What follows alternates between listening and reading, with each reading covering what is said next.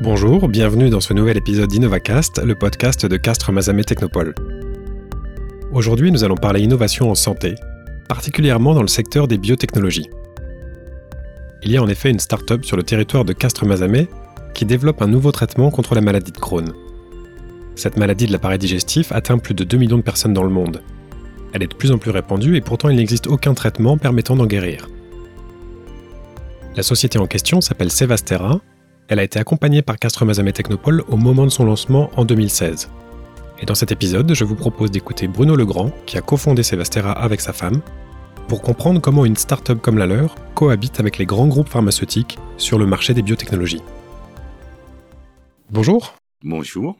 Que fait Sevastera alors, Sevastera est une biotech qui s'inscrit dans le, le, développement de nouveaux composés euh, pharmaceutiques.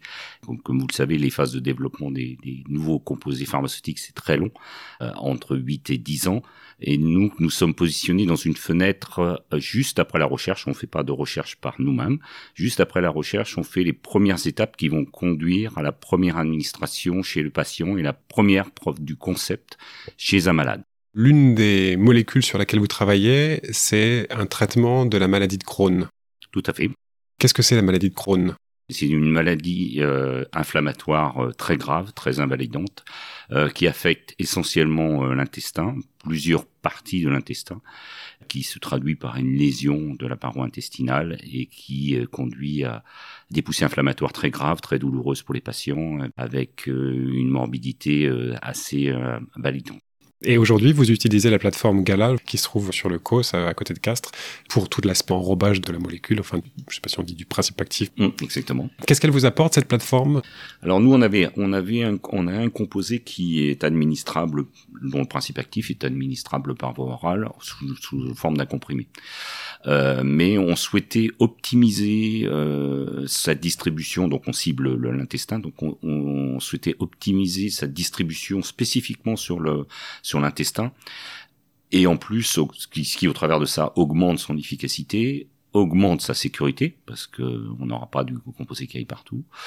Et donc on a demandé à Gala de nous faire un, un enrobage très particulier de façon à délivrer localement euh, notre actif. donc vraiment c'était une phase d'innovation qui nous a été apportée par la plateforme Gala. D'ailleurs on en partage la propriété intellectuelle avec eux.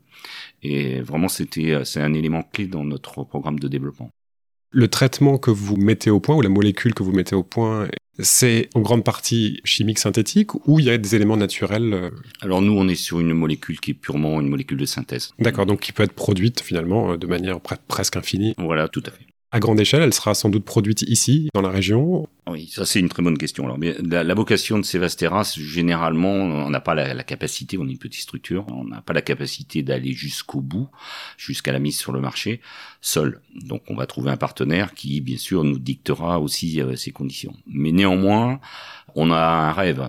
Et ce rêve, c'est vraiment, c'est ça, c'est vraiment développer au moins tout en partie notre molécule jusqu'à la mise sur le marché et vraiment c'est implanter l'outil de production ici dans le Tarn parce que nous avons fait notre carrière dans le Tarn et vraiment c'est ça serait ça c'est bon ça reste un rêve aujourd'hui mais oui ça malgré tout euh, si on pouvait y arriver on serait très heureux c'est drôle parce que quand on pense pôle pharma, euh, développement de médicaments, on pense à Lyon par exemple avec euh, Sanofi ou d'autres. Mais vous prouvez qu'il est possible de développer dans le Tarn, dans le territoire de Castres-Mazamet, des traitements pour ce genre de maladie. Tout à fait. Il y a, il y a une nouvelle vie aujourd'hui pour euh, pour les, le développement euh, pharmaceutique. Euh, les grands groupes jusque-là internalisaient leurs recherches et depuis, je dirais, une bonne décennie maintenant, ils évoluent en externalisant leurs euh, recherches auprès de biotech comme Sevastera. Et donc euh, là, dans ce cas-là, on est sur des plus petites entités, donc euh, il n'y a absolument aucune raison qui s'oppose à ce que des petites entités s'installent ici dans le Tarn.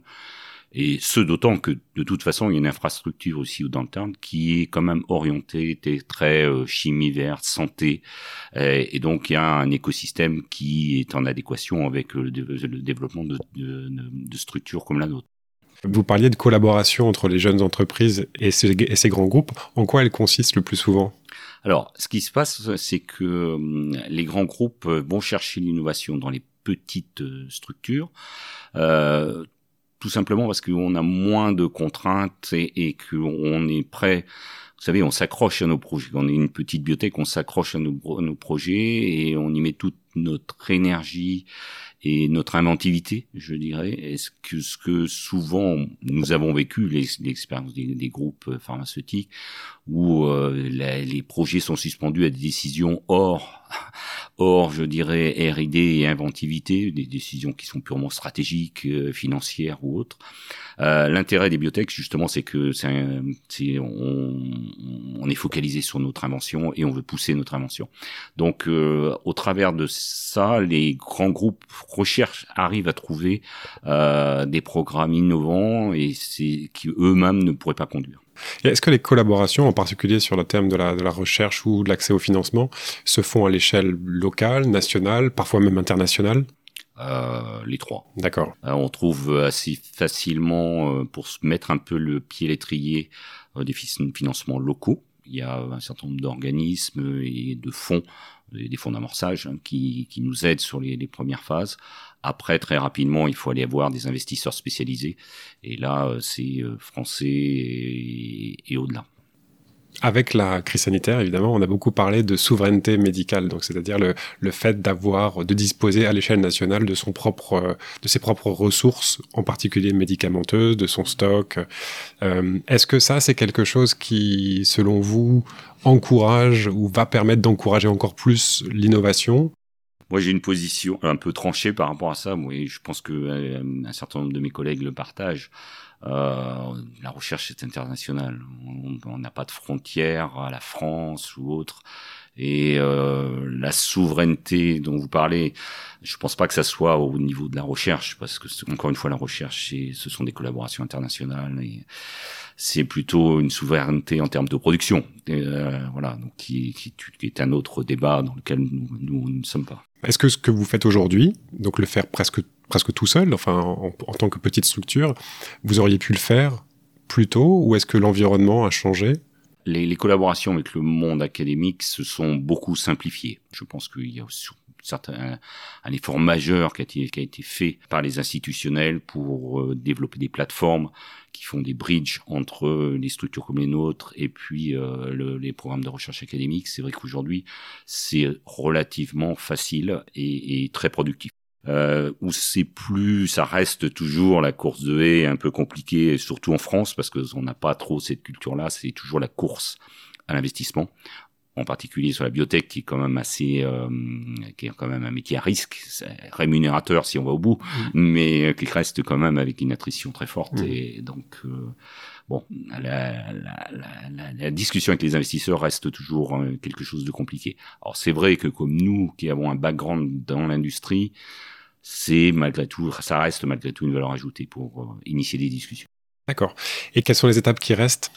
Ben là, on n'est pas très très loin d'aller administrer chez le patient. On est, on est, on doit bridger maintenant, ce que nous on appelle bridger, c'est-à-dire euh, on a développé cette nouvelle forme euh, et donc on doit la comparer avec la forme historique.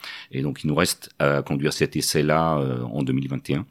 Et si nous sommes, euh, nous avons le succès espéré, on sera en mesure de démarrer une première administration chez un patient Crohn en 2022. On va faire cette, euh, cet essai-là. Euh, Sébastera va essayer de le conduire seul. En théorie, nous avons, devrions avoir les financements pour le conduire seul. Cet essai-là va prendre globalement un an. Et puis derrière, il va falloir faire une étude réglementaire, les fameuses, les fameux essais dont on entend parler dans la presse oui. sur d'autres sujets. Mais voilà, un essai à grande échelle qui devrait prendre deux ans. Donc nous, on, on cible une autorisation de mise sur le marché en 2025. Ça arrive très vite finalement. Normalement, ça arrive très vite. Donc il est possible qu'on ait un traitement de la maladie de Crohn qui vient du Tarn. C'est tout à fait possible, oui, pourquoi pas. On l'espère en tout voilà. cas. Merci beaucoup. Merci à vous. Au revoir Bruno Legrand. Au revoir. C'est la fin de cet épisode, merci de l'avoir écouté. N'hésitez pas à le partager s'il vous a plu. Vous pouvez retrouver InnovaCast sur toutes les plateformes habituelles de podcast et même vous y abonner. À bientôt.